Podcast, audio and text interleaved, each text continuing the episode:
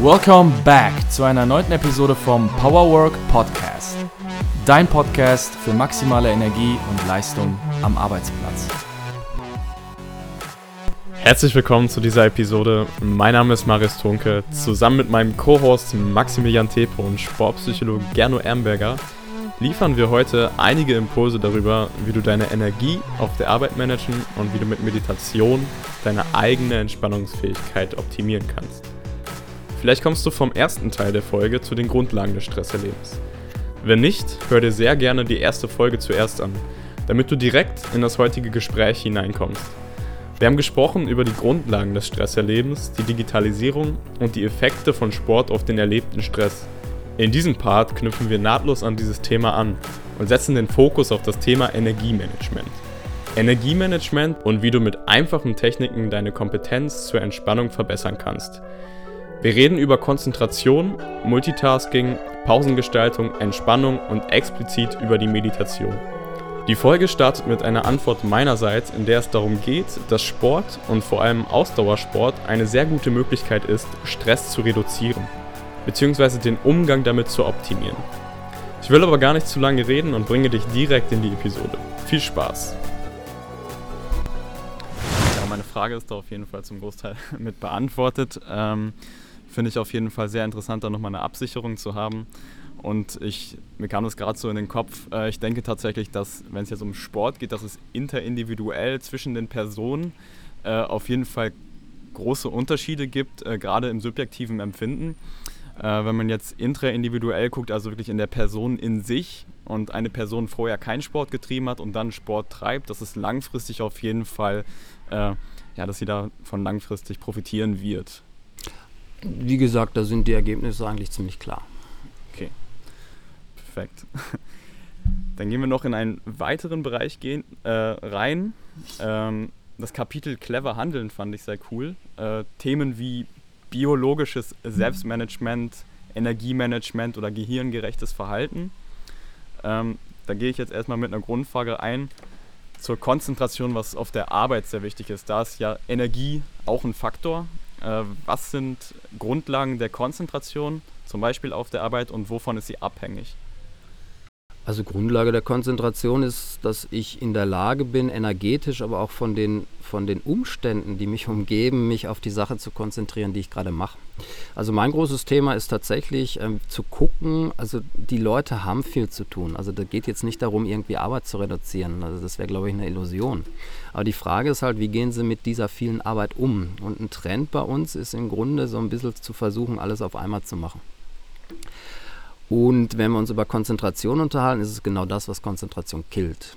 Das heißt, mein Gehirn ist nicht in der Lage, das berühmte Multitasking, also simultan mehrere Sachen auf einmal zu machen, zumindest wenn die Sachen selber anspruchsvoll sind. Also als Beispiel, äh, der muss irgendjemand ein Projekt ausarbeiten, dann klingelt das Telefon, dann hat er sich auf das Gespräch dann zu konzentrieren, dann poppt in der Zeit eine Mail auf und nach dem Gespräch geht er zur Mail und danach will er wieder zu seinem Projekt. Also das sind immer so Phasen, wo er nie richtig bei irgendeiner Sache ist, sondern immer irgendwie so ein bisschen. Ne? Also wenn, wenn wir so einen Energiepot uns vorstellen, da sind 100% Energie drin und ich habe eine anspruchsvolle Sache zu tätigen, dann wäre es ganz schön, wenn ich die 100% auf die eine Sache konzentrieren könnte. Aber das Beispiel, was ich gerade genannt habe, ist, ist so eine Verteilung auf mindestens drei Ebenen. Und das sind Ablenkungsebenen. Ne? Aber Ebenen, wo er dann tatsächlich auch wieder sich rein fokussieren muss.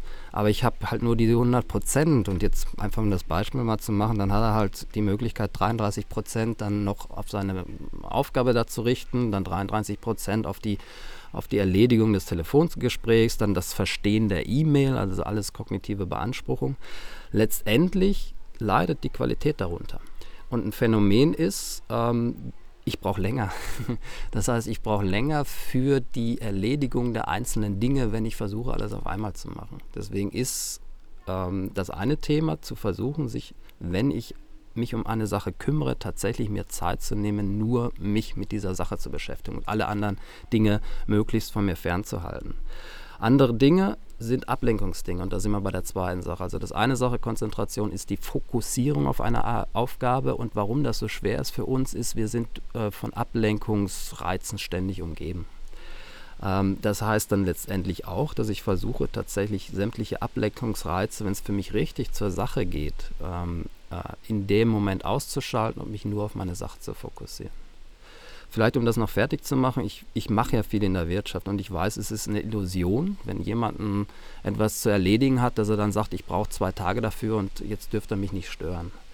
Aber ein, ein Hinbewegen dahin ist einfach, dass man versucht, sich tatsächlich so Timeslots zu, zu reservieren. Also dass man ein, zwei Stunden am Tag wirklich äh, sich auf die Sache einlässt. Und jetzt noch zum Schluss dazu, ich muss schmunzeln, weil mir fällt ein Kommentar einer Führungskraft ein, ähm, mit der ich gearbeitet hat, habe. Und die hat dann mal gesagt, also ich bin froh, wenn 18 Uhr ist, weil dann habe ich endlich Ruhe zum Arbeiten.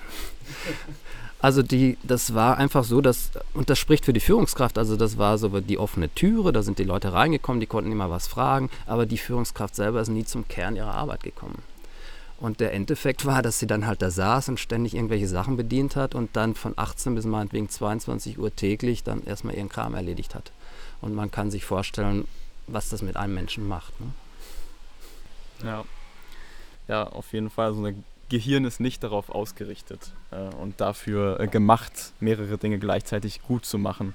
Also Stichwort quasi Single Source Tasking statt Multitasking immer auf eine Sache fokussieren, vielleicht auch das Umfeld einfach so schaffen, dass man äh, gerade auch genau diese Sache absolvieren kann, weil sonst ist es ab und zu mal so, dass man sich eigentlich eine Aufgabe vornimmt, die vielleicht zwei, drei Stunden braucht und eigentlich nur eins, zwei Fokusblöcke aber stattdessen zieht man es über eine Woche, weil man einfach immer nur alles nebenbei machen möchte und währenddessen noch vielleicht irgendwie äh, Social Media öffnet und kurz noch, äh, wenn man jetzt äh, Inhalte produziert, noch äh, was raushauen möchte und äh, das dokumentieren möchte. Man sollte vielleicht mehr im Prozess sein und weniger darin, das zu verwerten.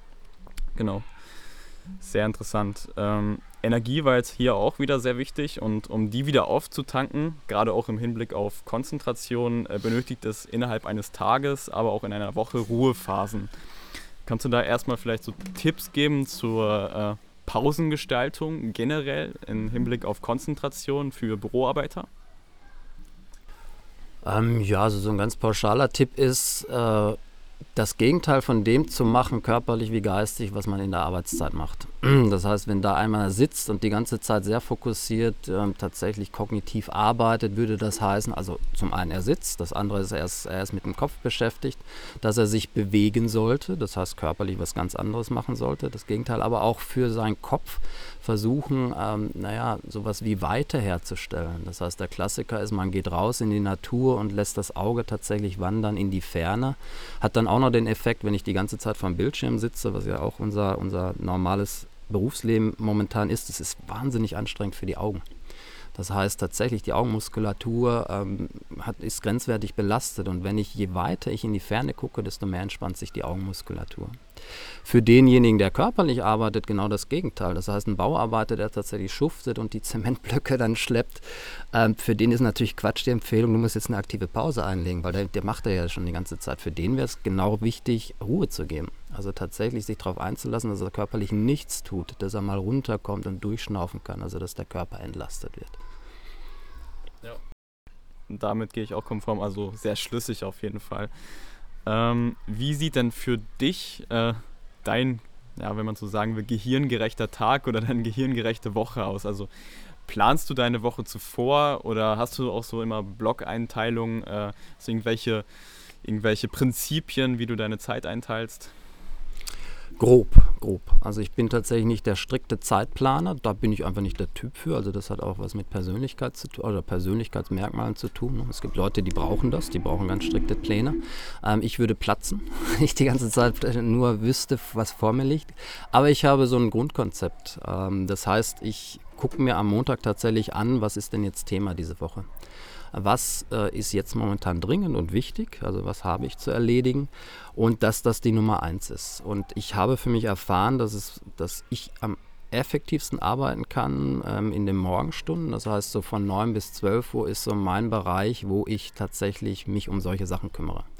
Und wo ich nicht das Telefon ausschalte, aber wo das für mich keine Rolle spielt. Also meine E-Mails poppen eh nicht auf. Also solche Sachen habe ich schon ausgestellt. Ne? Und ich habe morgens dann bevor ich loslege, gebe ich mir eine Zeit, eine Viertelstunde meinetwegen, da gucke ich das auf die E-Mails, die am Tag zuvor gekommen sind und das mache ich dann nach meiner intensiven Zeit auch nochmal, also um 12 Uhr. Und dann ist gut. Also ich, ich, ich habe den Luxus, dass ich mir oftmals die Tage sehr gut äh, einteilen kann. Dafür bin ich halt manchmal Tage unterwegs, wo dann tatsächlich 12 oder 14 Stunden was los ist. Aber wenn ich zu Hause bin, tatsächlich ist um 12, spätestens 1 Uhr Schluss und dann bewege ich mich. Also dann m, läuft irgendwas im Bereich Sport. Also ich laufe sehr gerne, ne? Ausdauersport. Wenn ich nichts mehr Dringendes zu tun hat, auch, habe auch sehr gerne Fahrradfahren. Das heißt, wenn die Sonne scheint, äh, liebe ich es, Fahrrad zu fahren mit dem Rennrad über mehrere Stunden dann. Ähm, wenn ich aber dann laufe, meinetwegen, dann ist es so 14 Uhr und dann gibt es so ein Mittagessen, kleines und dann gehe ich nochmal rein und mache allgemeine Sachen. Das heißt, dass ich dann schaue, okay, welche Mails sind denn jetzt geschickt zu beantworten, ähm, was liegt sonst noch an, was könnte ich vielleicht noch vorbereiten für das, was demnächst mal wichtig wird. Und dann lasse ich es ausplätschern. Also das ist dann tatsächlich so ein Empfinden, ähm, wann es für mich genug ist. Ich merke aber am Nachmittag tatsächlich, ich könnte nicht mehr so intensiv arbeiten wie am Vormittag. Also da ist einfach mein Slot ne? und den versuche ich zu nutzen. Ja, ähm, sehr interessant. Ähm, wir halten fest, die Grundpfeiler ähm, eines guten und effektiven Arbeitens besteht im Prinzip darin, dass ich wirklich ein gut getimtes Zeitmanagement habe, aber ebenso auch sehr viel Wert lege auf körperliche Bewegung. Äh, und sehr viel, du sagtest es eben ganz schön, das ist ein Fakt, den kannte ich tatsächlich persönlich überhaupt nicht, dass sich die Augen wirklich entspannen, je weiter man dann letztendlich in die Ferne guckt. Und ähm, das eben auch individuell anzupassen. Und das ist eben auch ein Ansatz, den verfolgen wir speziell im äh, Powerwork-Programm in der App, dass wir uns wirklich arbeitsspezifische Filter setzen und innerhalb äh, des betrieblichen Gesundheitsmanagements ähm, jeden einzelnen Arbeiter genau unter die Lupe nehmen, was denn körperliche ähm, Arbeit und ähm, Stress und psychische Belastung, weil die sind eben nun mal, wie jetzt in dem Gespräch auch äh, mehrfach herausgehoben wurde, äh, anders. Die sind individuell anders. Und ich habe es aufgrund meiner Selbstständigkeit sehr, sehr oft erlebt, dass es in vielen Modulen des betrieblichen Gesundheitsmanagements es leider noch zu wenig Differenzierung gibt. Es gibt nun mal äh, sehr, sehr gute auch Kurse, Angebote, aber da habe ich meistens so immer so den Eindruck, ähm, wie bekomme ich jetzt als Arbeitnehmer, äh, als Arbeitgeber, Entschuldigung, oder als Unternehmer ähm, sehr kostengünstig meine Arbeiter unter diesen Hut äh, betriebliche Gesundheitsförderung. Ja, das heißt, also ich biete einen Yogakurs an ähm, für die verschiedensten Arbeitsbereiche. Wenn ihr Interesse habt, macht doch mal mit. Ähm, wir bieten euch eventuell Fitnessstudio-Zugänge an.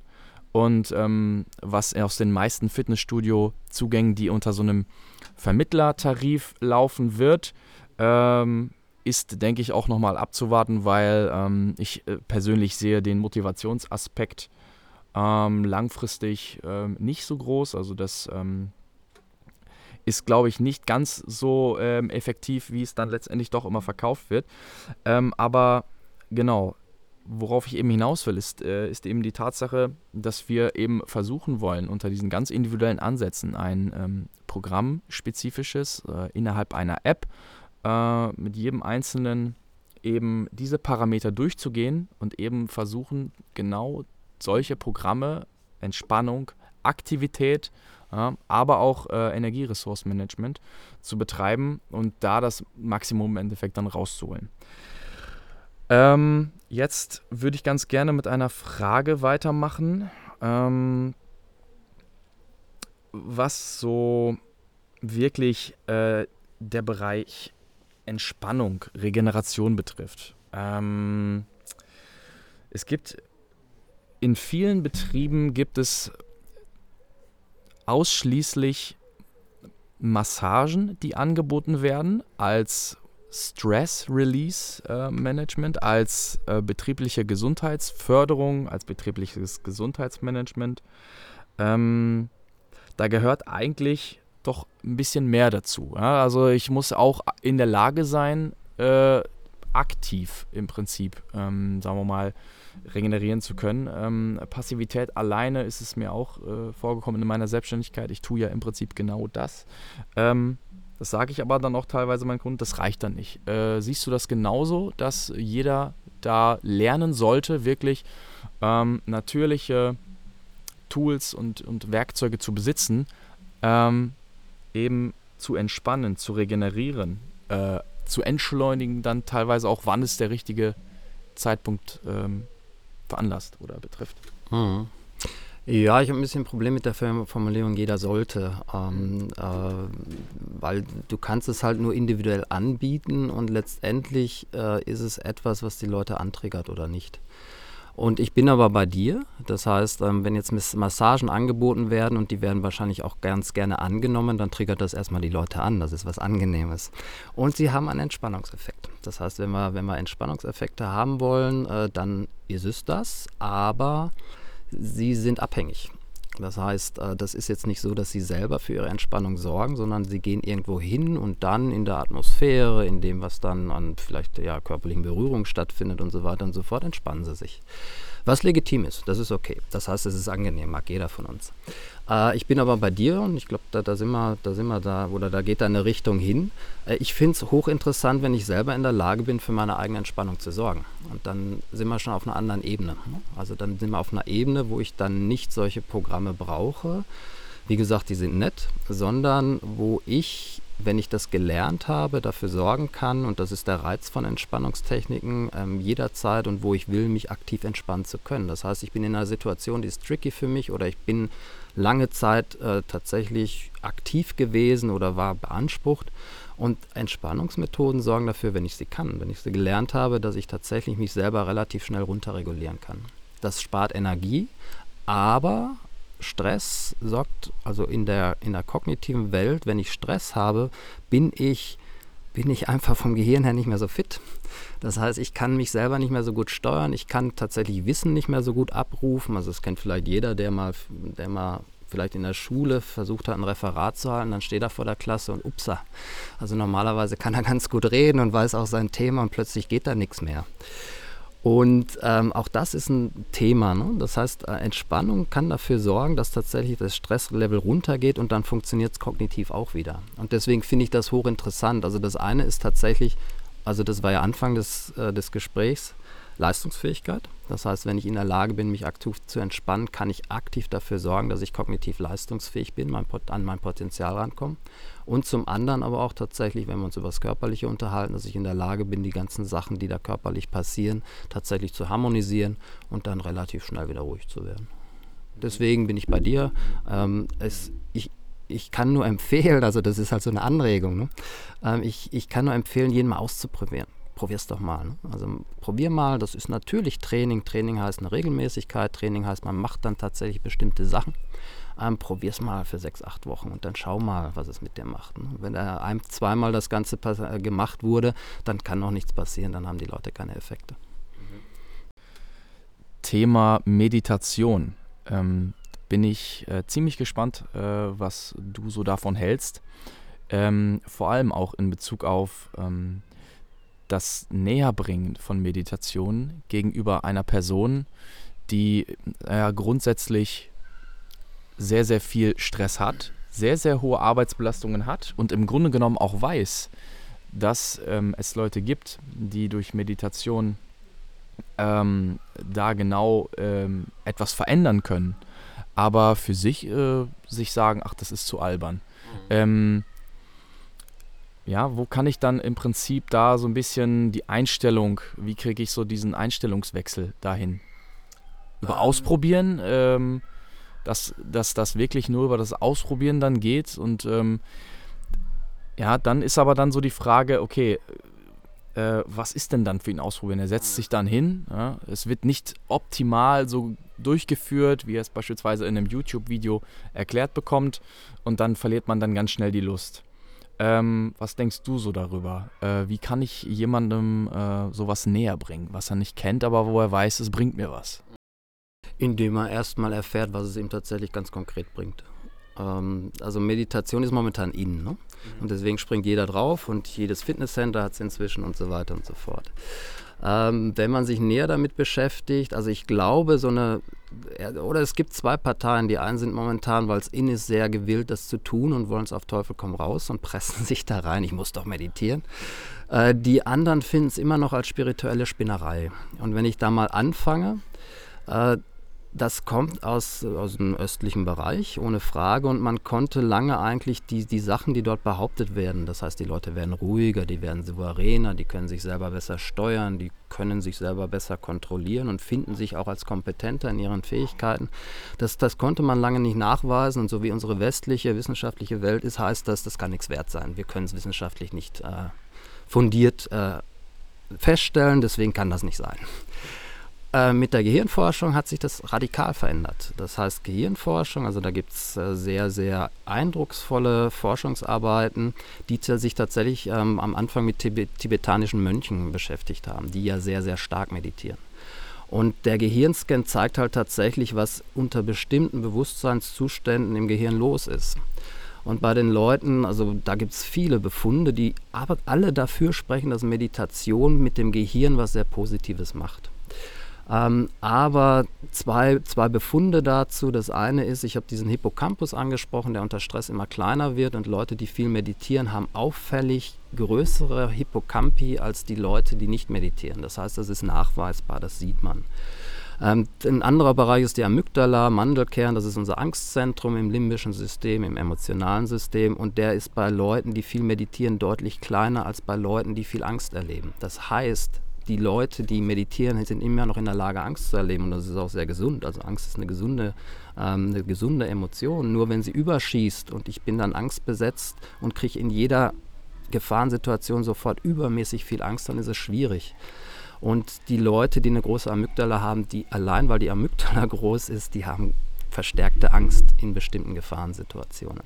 Also das ist eine Strukturgeschichte und dann ähm, einen Bereich, die haben, sind auch mal untersucht werden, worden, wie gut könnt ihr euch denn konzentrieren. Und da gibt es sehr, sehr anstrengende Konzentrationstests. Und bei den tibetanischen Mönchen, also auch Konzentrationstests, die anstrengend sind für Leistungssportler, die viel mit Konzentration zu tun haben, die sind nach einer halben Stunde platt. Und die tibetanischen Mönche haben den Test eine halbe Stunde gemacht und haben sensationell gut abgeschnitten. Und nachher haben sie gesagt, das war schon. Also die waren einfach frisch noch. Das heißt, die sind, können ihr Gehirn tatsächlich, also die können Bewusstseinszustände sehr aktiv herbeiführen und das war einfach Fokus. Ne? Also Fokus, achtsam auf das, worum es jetzt hier gerade geht. Und sie sind in der Lage, sich tatsächlich gegenüber Ablenkungen nicht abzuschirmen, aber sehr, sehr früh wahrzunehmen, okay, da ist ein Reiz und ich gehe wieder rein in die, die Aufgabe, die ich habe. Das heißt, das, also Psychoedukation, ich mache es ja selber, das heißt, ich biete ein Trainingsprogramm an, was sehr, sehr stark auch mit Meditation arbeitet. Und ähm, mein Weg ist, äh, die Leute müssen, müssen Appetit kriegen. Mhm. Die, das muss schmackhaft für die Leute sein. Und das, was ich gerade erzählt habe, ist der Bereich Psychoedukation. Das heißt, ich versuche erstmal darzustellen, wie das Gehirn generell funktioniert, warum bestimmte Sachen schwierig sind, warum wir Stress kriegen und äh, was eine Möglichkeit ist, tatsächlich besser damit zurechtzukommen. Und die, mhm. ich vergleiche es gern damit, also das Gehirn ist eine Hardware. Und so wie wir mit dem Gehirn umgehen, das ist unser Softwareprogramm. Und Meditation sorgt dafür, dass unsere Hardware besser wird, sodass wir überhaupt mal eine gute Software darauf abspielen können. Also die, die, die, die Bedingungen des Gehirns für die Sachen, wenn wir kognitiv leistungsfähig werden äh, wollen, ähm, werden deutlich verbessert durch Meditation und es gibt kein anderes Ding. das ist ja auch faszinierend. Also es sind auch andere Entspannungsmethoden, die äh, untersucht werden. Äh, an die Meditation, ganz plump gesagt, kommt nichts ran. Also das ist sehr eindeutig und die anderen Verfahren im Gehirn sind, sind nicht mit den gleichen Effekten behaftet. Wow, krass. Das zu hören ist also das Argument, das sei alles ähm, esoterischer Hokuspokus, äh, lässt sich natürlich äh, mit dem, was du gesagt hast, mit den nachweisbaren ähm, ähm, Daten, dass die ähm, Hippocampi sich tatsächlich verändern und die Amygdala, dass es da strukturelle Veränderungen gibt, das lässt sich ja sowas von abschmettern im Endeffekt dann dadurch, weil es ja auch dann auch nachweisbar ist. Ähm, sehr interessant. Darf also, ich kurz was dazu sagen? Ja. Also das Faszinieren, also äh, sagen wir mal, Meditation, wie gesagt, ist momentan Hype. Ne? Äh, es gibt aber auch das Phänomen, also Leute, die viel unter Stress sind, die ständig sich mit dem einen oder anderen beschäftigen, die machen es vielleicht auch nicht umsonst, sondern die lenken sich von inneren Dingen ab, die vielleicht nicht ganz so okay sind. Das heißt, das Innenleben, wenn es nicht abgelenkt wäre, würde erstmal signalisieren, das, was du dann machst, ist nicht so ganz okay, ich fühle mich nicht wohl und ach, was weiß ich. Und Meditation ist nicht per se jetzt ein Ding, wenn die Leute anfangen, dass die sich wohlfühlen. Oftmals ganz im Gegenteil. Weil, also man sagt, wenn es äh, ganz still wird, dann wird es innen drin oftmals ganz laut. Das heißt, die halten es nicht aus. Das heißt, sie kommen zur Ruhe und dann platzt eine Nervosität, dann platzen Gedanken, dann platzt eine Unruhe raus, weil einfach der, das Gesamtsystem, das Gehirn das nicht gewohnt ist und die empfinden es als hoch unangenehm. Deswegen muss man dann auch sehr differenziert gucken. Ich denke, das geht auch in deine Richtung. Ähm, wie geht man damit um? Wie bringt man die Leute dahin? Und vor allem, wie geht man damit um, wenn die das am Anfang tatsächlich als äußerst unangenehm erleben? Und das ist kein selten, seltener Fall. Und es ist, wenn wir dann im pathologischen Bereich reingehen, auch nicht immer die Empfehlung, jeden die Meditation zu empfehlen, weil es kann auch sein, dass die Stille dann tatsächlich dahin führt, dass irgendwelche traumatischen Sachen, die schön unten gehalten werden, dann plötzlich hochpoppen. Und dann mhm. hat man ein richtiges Problem. Also da mhm. muss man schon sehr differenziert damit umgehen. Ähm, aber allgemein ist das eine hochinteressante, hocheffiziente mhm. Geschichte. Ja, ich meine, das ist ja wahnsinnig interessant, dann überhaupt zu wissen, dass diese Probleme auftauchen können, wenn man sich mal der Meditation widmet. Ich kann dann nur von mir sprechen. Ich komme immer und immer mehr rein, äh, auch in Meditation. Ähm, und ich kann aus Erfahrung sagen, dass das tatsächlich für den Anfang nicht so einfach ist, wie man sich das dann vorstellt. Ja, ähm, aber das Bewusstsein darüber, dass es nicht einfach ist und dass man da auch gewisse, eine gewisse Übung und eine gewisse Zeit sich für nehmen muss, ähm, der Gedanke beruhigt mich dann schon wieder und ähm, ähm, ja, macht mich auf jeden Fall äh, oder ermutigt äh, Leute dazu, denke ich mal, ähm, sich wirklich näher diesem Thema mal zu widmen. Gibt es denn generell mh, hm, oder was sind ähm, generell weitere gute Techniken für die aktive Entspannung? Vor allem am Arbeitsplatz. Mhm. Also jetzt sind wir im Entspannungsbereich. Ne? Wie gesagt, Meditation ist tatsächlich was sehr Spezielles, wo die, Ent, wo die Entspannung ein Nebenprodukt ist von dem, worum es eigentlich geht. Aber Entspannungstechniken gibt es wie Sand am Meer. Ähm, klassische Entspannungstechniken oder die zwei klassischen hier im westlichen Bereich ist das autogene Training.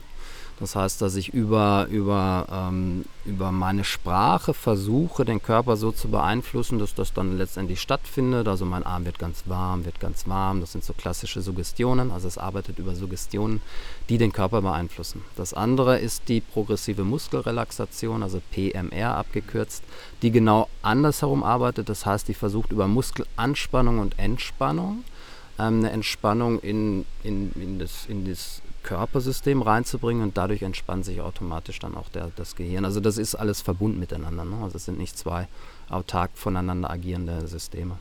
Das sind so die zwei Klassiker und PMR bietet sich an, weil die Leute da was spüren, weil die Leute dann einfach auch aktiv sein können. Und wenn die das lernen, gelernt haben, heißt, äh, ist es so, dass die Entspannungsreaktion immer früher eintritt und das wäre eine Möglichkeit, über diese Technik tatsächlich sich am, Arbeitsan ähm, im, am Arbeitsplatz zu entspannen. Atemmeditation, aber da sind wir wieder im meditativen Bereich, das heißt tatsächlich über meine Atmung, weil Atmung letztendlich, wenn ich die versuche, hm, ja, schon zu beeinflussen, dann ist es mein Schlüssel zu meinem vegetativen Nervensystem. Also das ist der Zugang und vegetatives Nervensystem ist autonom normalerweise. Aber wenn ich über die Atmung etwas beruhigen kann, beruhigt sich natürlich auch mein Nervensystem und das entspannt. Das ist dann wieder Entspannung. Also das wären so drei Möglichkeiten, mhm. klassische. Man liest es ja auch teilweise dann äh, in ähm, Fachzeitschriften oder, nee, nicht Fachzeitschriften, in so Klatschzeitschriften äh, fünfmal tief durchatmen und das dreimal am Tag. Ähm, damit kannst du dein Stressniveau in den Griff bekommen. Das sind dann halt äh, so die, die Methoden, die, ähm, die der Laie dann auch so kennt. Okay, äh, wir haben jetzt gerade ähm, behandelt ähm, Regenerationsmaßnahmen speziell durch Ruhe. Es gibt ja noch andere Bereiche, soll jetzt aber heute nicht das Thema sein. Ähm, zum Thema Meditation habe ich noch eine Frage. Ähm, wie startet man am besten mit einer Meditation? In welchem Umfang? Äh, was ist vielleicht notwendig zeitlich gesehen? Wie oft sollte man es vielleicht auch öfter pro Tag machen? Und äh, sollte man sich da wirklich Zeiten setzen? Weil langfristig soll es ja eher ein intuitiver Prozess sein. Mhm. Ähm, ja, also sagen wir mal, Meditation ist was Neues. Das ist genauso wie mit Bewegung. Also wenn ich Bewegung in mein Leben reinbringen möchte, dann knacke ich eine Gewohnheit. Und das kriege ich in der Regel nur hin, wenn ich es mir tatsächlich sehr, sehr fest vornehme. Und dann ist es schon von Vorteil, wenn ich sage, okay, ähm, ich fange jetzt an und dann sind wir bei der zweiten, beim zweiten Teil der Frage. Also die Empfehlung ist tatsächlich, wenn es in den Meditationsbereich reingeht, aber eigentlich auch in den Entspannungsbereich, das täglich zu machen. Also tatsächlich täglich anzufangen und das heißt also eine Gewohnheit knacken heißt, ich muss es konkret machen. Das heißt eine Empfehlung von wegen eine feste Uhrzeit pro Tag. Meine Empfehlung wäre, machen Sie es morgen, weil dann ist es gut. dann hat man es nicht den ganzen Tag, weil irgendwann verschleppt sich das. Und äh, das Reinkommen das ist vielleicht ein bisschen individuell, aber meine Erfahrung ist mit dem, was ich mache und was ich an Feedback bekomme, am Anfang für Leute, denen das sehr fremd ist, vielleicht 10, 12 Minuten mit Anleitung.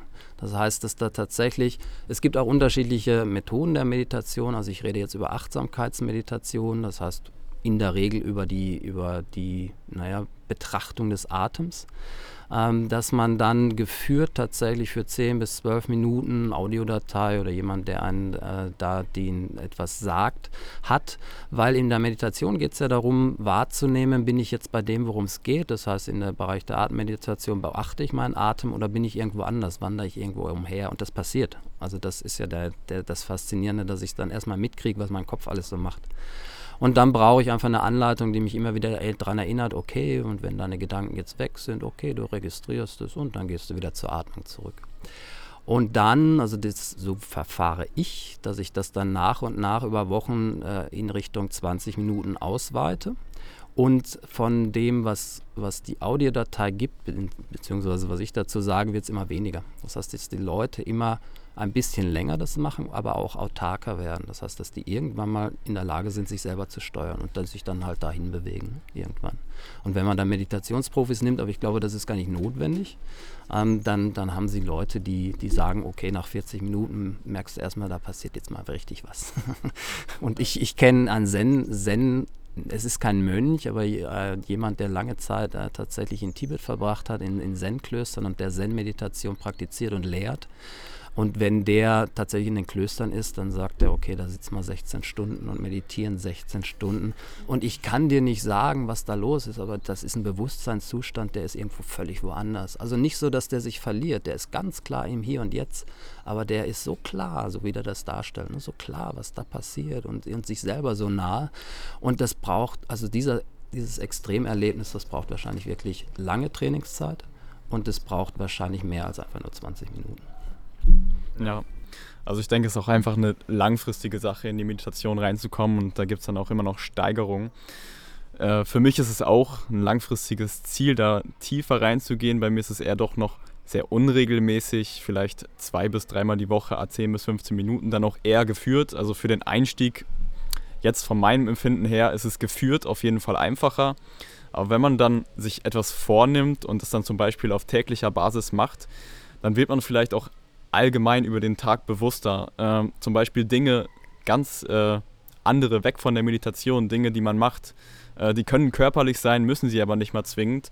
Äh, meditative Zustände im Alltag, wie zum Beispiel äh, im Training selbst. Da kann man ja auch mal, also sonst lässt man sich immer von externen Impulsen leiten, äh, zum Beispiel Musik oder man hört noch einen Podcast, was ja auch oftmals sein kann. Also hört diesen Podcast gerne beim Training. Ähm, aber man kann auch einfach mal komplett Ruhe haben und sich auf den Moment besinnen. Also meditative Zustände beim Krafttraining, beim Ausdauertraining oder vielleicht auch einfach nur beim Wäscheaufhängen. Ähm, man braucht auf jeden Fall Ruhephasen, Ru äh, Phasen, wo man keine externe Impulse bekommt. Und das ist dann auch Meditation im weiteren Sinne. Also da reinzukommen, äh, geht auf vielen Ebenen. Okay, vielleicht sollte man nochmal äh, erwähnen, was Meditation überhaupt ist. Also das ist die Fokussierung auf das Hier und Jetzt. Das heißt, das hat nichts damit zu tun, dass ich irgendwie mit meinem Geist irgendwo abschwebe und in Traumwelten bin, sondern ganz konkret, ich fokussiere ganz konkret und sehr, sehr klar das Hier und Jetzt. Und wenn du ansprichst, okay, äh, man hört da ein bisschen Musik beim Krafttraining oder macht dies und das nebenbei, ist es nicht im Sinne der Meditation. Das ist Meditation also ich bin beim Krafttraining und merke ganz genau, ich drücke da das Gewicht weg, ich merke ganz genau, mein, meine Muskulatur macht jetzt das und das. Und das ist ein Effekt, man lernt durch Meditation sich besser auf Sachen zu fokussieren. Also deswegen ist es im Leistungssport auch hochinteressant. Also das ist eines der Schlüsseltechniken inzwischen, äh, wenn jemand sehr, sehr ernsthaft tatsächlich an seiner mentalen Stärke arbeiten möchte. Dann ist Meditation A und O und viele, viele Top-Athleten machen das inzwischen. Ja, also auf jeden Fall ein berechtigter Trend, dass Meditation im Hype ist. Ich habe jetzt zum Abschluss noch eine äh, Frage, die man vielleicht ein bisschen schwierig beantworten kann. Äh, ähm, wenn du nur eine nur eine Empfehlung hättest, die jeder ausführen kann, um seinen Stress besser zu kontrollieren, welcher wäre es? Regelmäßiger Ausdauerbelastungen durchzuführen. Und das kann schon Spaziergehen eine halbe Stunde sein für jemanden, der sich sonst wenig bewegt. Also das ist einfach vom Geistigen nicht große, der große Aufwand. Wir haben uns über Meditation unterhalten und das ist anspruchsvoll. Also Meditation ist ähm, ist jetzt nicht so aus dem Lameng heraus äh, tatsächlich zu, zu bedienen, aber ähm, naja, nach Feierabend einfach nochmal eine halbe Stunde rauszugehen, beziehungsweise wenn man vielleicht eine halbe Stunde entfernt wohnt vom Arbeitsplatz, nicht das Auto zu nehmen, sondern dahin zu gehen und wieder zurückzugehen, das sind so ganz banale Sachen.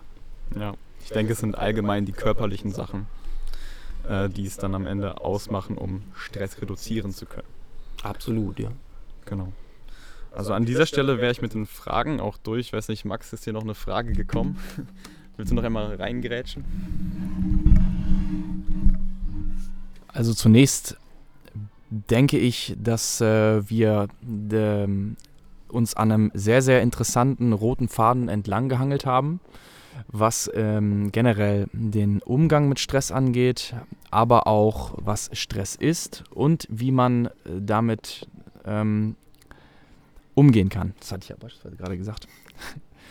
ähm, ich möchte ganz gerne nochmal eine Abschiedsfrage stellen. Und zwar möchte ich äh, die Abschiedsfrage in Form eines Fallbeispiels äh, gestalten. Wir gehen mal von äh, folgendem aus. Wir haben ähm, einen Dreischichtarbeiter, 35 Jahre alt, der ist 15 Jahre in ein und demselben Betrieb. Äh, diese Person äh, leidet schon psychisch und körperlich auch stark unter den Belastungen. Nicht nur zuletzt, dass das äh, einmal drei Schichten sind, ja, ähm, was man äh, ja auch nicht ähm, vernachlässigen darf. Es hat auch teilweise dann auch einen finanziellen Aspekt, was dann wiederum zu viel Druck sorgt. Ähm, und diese Person ist erschöpft, hat aber dann auch gleichzeitig ähm, ja, den, den, wie gesagt, eben diesen finanziellen Anspruch, das dann auch aufrecht zu erhalten, weil er eben dann die Familie dann im Prinzip ernähren möchte, etc. Ähm, was wäre denn für dich, für, für so eine Person ein erfolgreicher Umgang mit Stress? Beziehungsweise, wie kann man, wie kann man dieser Person ähm, den ersten Schritt zu einem erfolgreichen Umgang mit Stress näher bringen? Puh, also das ist tatsächlich eine ebenso interessante wie schwierige Frage. Ähm, also drei Schichtbetrieb, äh, da kommt er nicht raus. Ne? Da will er auch nicht raus, hast du gesagt, weil er finanziell einfach davon abhängig ist und er möchte das wahrscheinlich auch weiter behalten. Aber da fällt mir ein, vielleicht hat er Möglichkeiten zu gucken, seinen Schlaf zu optimieren das ist sau schwer, weil tatsächlich der ganze Schlaf-Wach-Rhythmus durch die drei Schichten durcheinander gebracht wird. Ähm, und es wäre zu erwarten, dass da vielleicht eine Problematik schon da ist. Also wär, wäre ein Ansatz für mich tatsächlich zu gucken, also wie, wie kannst du denn dafür sorgen, dass du im Rahmen deiner nicht idealen Möglichkeiten tatsächlich gut schlafen kannst. Das, das wäre so für mich die Nummer eins. Ähm, dann, dann haben wir im Grunde so, so klassische Sachen. Ne? Also wenn ich, ich würde da weniger auf der mentalen Ebene ansetzen, sondern erstmal gucken, ähm, wie, was für Möglichkeiten hat er tatsächlich, ja, sowas wie aufzutanken. Ne? Also durch seine, durch seine Arbeit verliert er Energie, wie kann er die auftanken? Und das erste ist tatsächlich der Schlaf, also was geht denn da in der besseren Organisierung? Das nächste ist, wie kriegt er tatsächlich dezente, lockere Bewegung mit rein? In die ganze Geschichte. Ähm, dann, dann kommen wir auf, auf ganz klassische Sachen. Kann er was an der Ernährung machen? Ne? Also die Ernährung im Schichtdienst ist natürlich auch schwierig, äh, weil die jedes Mal anders ist. Also das nimmt mit den Schlaf- und Wachrhythmus durcheinander oder bringt ihn durcheinander. Ähm, je nachdem, wie er gestresst ist psychisch. Ne? Also dann sind wir wieder im Entspannungsbereich. Aber vielleicht auch ein ganz guter Ansatz, mal zu gucken, ähm, wie gelingt es ihm denn, also der ist beansprucht, das ist anstrengend, äh, der muss dafür sorgen, dass seine Familie ernährt wird. Wie bringt er denn trotzdem sowas wie Spaß und Genuss in sein Leben rein? Also wie kriegt er, hat, wie kriegt er das hin, dass er das Gefühl hat, irgendwie ist das Leben dann trotzdem noch freudvoll, beziehungsweise so Punkte, ne, so Inseln, auf die er dann tatsächlich ähm, sich freuen kann und die er dann regelmäßig bedient. Also ähm, das ist auch Energie. Also Spaß und Freude ist halt auch Energie. Und vielleicht wäre da was. Mhm. Ja, vielleicht, äh, das war jetzt ein aus der Luft äh, gegriffenes Beispiel, ähm, wo sich aber der ein oder andere Zuhörer tatsächlich äh, hiermit identifizieren kann. Sehr schön. Ja, ich würde sagen, wir belassen es hierbei. Ich bedanke mich meinerseits ganz herzlich bei dir, Gerno, für deine Zeit, äh, für deine ähm, sehr, sehr interessanten Worte und deine, deine sehr, sehr interessanten äh, Beiträge zu unseren Fragen. Wer tiefer in die Materie eintauchen will, erfolgreicher Umgang mit Stress, wir haben dein Buch in den Show Notes verlinkt auf Amazon. Und ähm, an alle Zuhörer, seid gespannt, was die Powerwork Programm App so zu bieten hat. Ja, wir werden uns in Zukunft mehr dazu ähm, offenbaren, ähm, worum es letztendlich in unserer App auch geht. Und ich würde sagen, stay tuned und äh, bleibt dran. Wir hören uns beim nächsten Mal. Das war's von meiner Seite. Zum Ende möchte ich dich noch einmal dazu animieren, die Dinge, die du heute gehört hast, anzuwenden. Ich möchte dir heute drei Handlungsimpulse geben. Erstens, bringe Meditation in deine tägliche Routine. Fange hier mit 5 Minuten an und steigere dich nach und nach in Richtung 20 Minuten oder länger. Am wichtigsten ist, dass du es regelmäßig machst. Es ist okay, wenn es dir am Anfang schwerfällt. Zweitens, aktiviere dich in deiner Pause körperlich durch einen Spaziergang oder ein paar kurze Übungen. Du wirst dich danach gut fühlen und stolz auf dich sein, dass du es umgesetzt hast. Drittens, suche dir eine Tätigkeit aus, bei der du dich voll auf die Sache konzentrierst und 100% aufmerksam bist. Es kann zum Beispiel ein sportliches Training sein.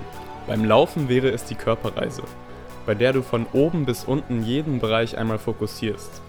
Wenn du nicht mehr darüber nachdenkst, dann wirst du deutlich schneller in einen Flow-Zustand kommen. Stress dich nicht und genieße diese drei Aktivitäten als Zeit für dich. Schreibe uns gerne dein Feedback und teile diese Folge auf Instagram.